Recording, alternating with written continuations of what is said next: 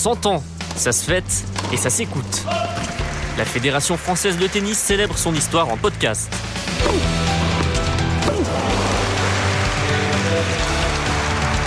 Épisode 3. Le jeu de paume. Il est inscrit dans l'imaginaire collectif, pour son serment bien sûr, et pour ses expressions qui embellissent la langue française. Épater la galerie, tomber à pic, rester sur le carreau, ou l'indémodable jeu de main, jeu de vilain. Le jeu de paume est le parent commun de tous les sports de raquette. Sans lui, le tennis n'existerait pas. Véritable passion populaire au Moyen Âge, il continue de traverser le temps en France grâce à quelques centaines de passionnés. L'historien Thierry Bernard Tambour est notre guide pour remonter le temps dans le beau jeu de paume de Fontainebleau. On est dans la galerie, ce qui s'appelle donc la galerie du dedans. C'est ici que les, hôtes de marque regardaient les parties, puisque nous on est dans un château euh, royal, et euh, Louis XVI et Louis XV ont regardé des parties de cet endroit. Donc euh, les plus grands pommiers venaient jouer devant la cour, et donc c'est parti soit avec des handicaps incroyables, comme jouer sur un âne déferré, rentrer dans un tonneau et en ressortir entre chaque coup. Toutes ces parties ont eu lieu ici à Fontainebleau, devant la, devant la cour si un grand joueur jouait euh, ou si des paris étaient assez importants, il y avait beaucoup de gens qui venaient euh, assister aux parties. Imaginez que tout le territoire européen est, couvert de, variantes de sport de balle.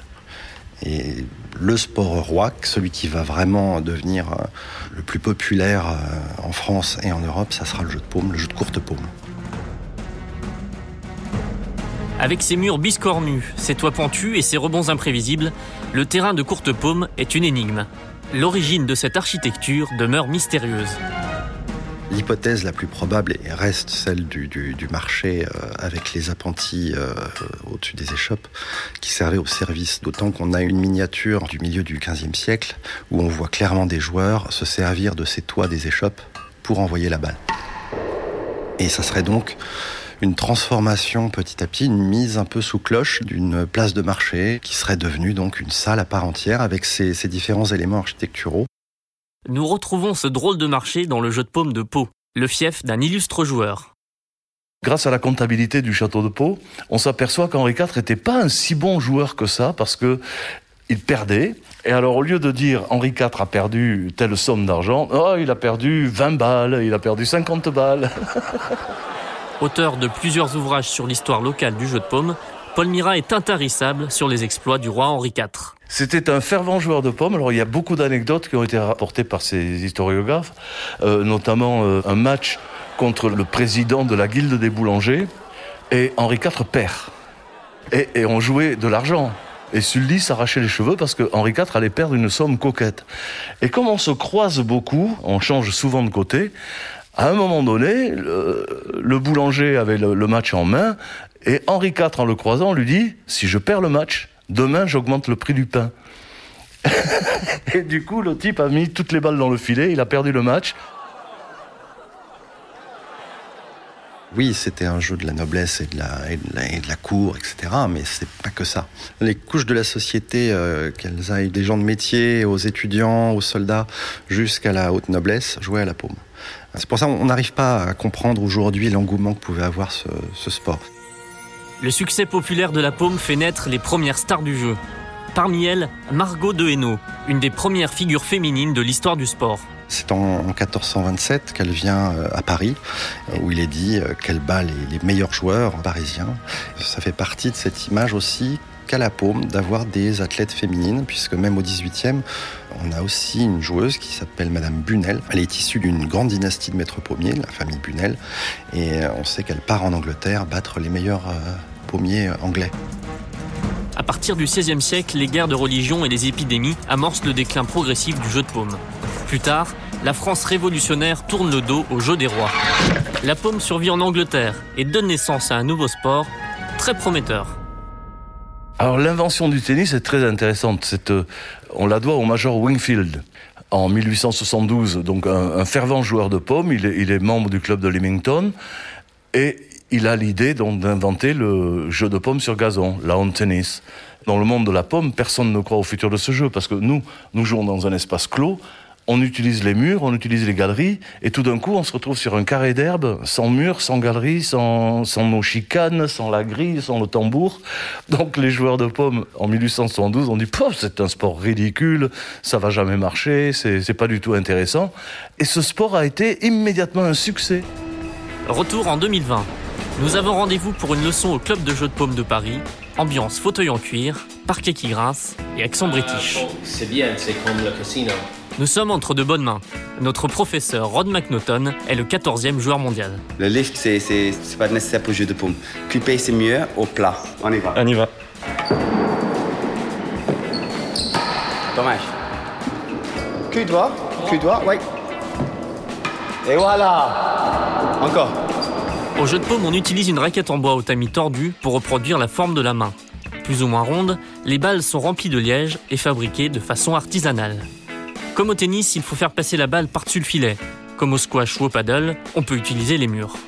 En touchant la grille ou la cloche, on gagne le point directement. Pour le reste des règles, disons qu'il faut un peu s'accrocher.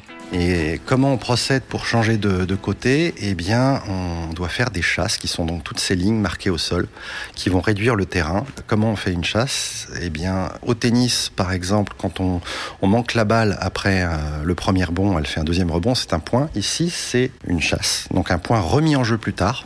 Et le but du receveur est de chasser son adversaire du service pour prendre sa place. D'où la fameuse expression Qui va à la chasse perd sa place. J'ai toujours cru que c'était le mec avec son fusil, son, chien et son machin. Pas du tout. Qui va à la chasse perd sa place. Et il faut faire une chasse pour prendre le service de l'autre. Oui, il faut un peu de patience pour saisir toutes les subtilités de la courte paume, mais le jeu en vaut la chandelle. Yvan Semenov est le président du club de jeux de paume de Paris. On a beaucoup de gens qui viennent. Alors souvent, euh, quand ils commencent, ils connaissent pas toutes les règles, ils les comprennent pas toutes, mais c'est pas grave. Ce qu'on veut, c'est que les gens commencent à taper dans la balle, s'amuser, à comprendre que c'est un jeu euh, avec, qui, avec lequel on, on, peut vraiment avoir de très bons moments. Et petit à petit, les gens euh, comprennent les subtilités. 35, au dedans en passant. Chasse 5 et dernier à gagne 2. Il faut savoir quand même qu'on a le, le, meilleur joueur français, Mathieu Sarlang, qui est un des meilleurs joueurs du monde. Il participe bien sûr au tournoi du Grand Chelem. Euh, c'est comme au tennis, hein, il y en a un aux États-Unis, un en Australie, un en Grande-Bretagne et un en France. Maintenant, on a aujourd'hui un immense champion de jeu qui s'appelle Rob Fay, qui est un Australien qui habite en Grande-Bretagne, qui est 13 fois champion du monde. Il a maintenant 50 ans, il est actuellement champion du monde. Et donc, oui, c'est un sport qui est très attachant parce que c'est un des rares sports au monde où le champion du monde, après avoir joué, va venir prendre une bière avec vous euh, au bar, euh, s'asseoir. C'est ça qui est extraordinaire. Comment donner un nouveau souffle à ce sport sans tourner le dos à cet immense héritage? Tel est le défi du jeu de paume pour les prochaines années. Et l'autre fait euh, qui nous aide pas, c'est l'image un peu aristocratique. Euh limite sectaire de, de, de ce sport, puisqu'on est, on est peu répandu. Euh, on joue dans des lieux un peu privilégiés. Et en général, quand il y a un reportage, j'espère que vous ne le ferez pas, il y a toujours du clavecin, il y a toujours des, éléments qui nous mettent euh, dans une autre période de l'histoire. Nous, on ne veut pas avoir cette image de sport poussiéreux du tout. Hein. C'est un sport qui est, comme vous l'avez vu, exigeant physiquement, euh, qui est passionnant. Euh, c'est pour ça qu'on essaie de le développer. On a euh, l'appui de la FFT, hein, bien sûr, hein, qui nous aide notamment à organiser notre grand chelem, puisqu'on a un grand chelem en France, qui est l'Open de France, qui se joue en septembre. C'est grâce à la FFT qu'on peut donner à cet Open une dimension internationale extrêmement intéressante. Vous voyez comment votre sport, je sais pas, dans, dans 20 ou 30 ans ah bah En 20 ou 30 ans, en France, ce serait d'avoir euh, des pros français. Pourquoi des pros? Parce que, comme Rod que vous avez rencontré, euh, ce sont ces gens-là qui, enseignent le sport, ce sont ces gens-là qui fabriquent les balles. Euh, voilà ce qu'on souhaiterait pour le sport dans une vingtaine d'années. Tant qu'on ne développera pas les salles, en France, on aura toujours ce nombre de joueurs qui stagnent. On est ouvert à la construction, on a des projets à Chinon, à Pau, au Pays Basque, et faire en sorte que ces salles soient accessibles. L'idée, c'est vraiment de réussir à construire des, des, salles tout en les ouvrant euh, un peu plus largement au public. Bon, bah, bonne partie. Bah, merci, c'est une première, on va voir. Première Ouais. Aïe. Euh... Attention, c'est très addictif. On compte actuellement 300 joueurs français répartis entre Paris, Fontainebleau et Bordeaux. L'objectif est de séduire d'autres amateurs de sport de raquette et pourquoi pas les cousins du tennis.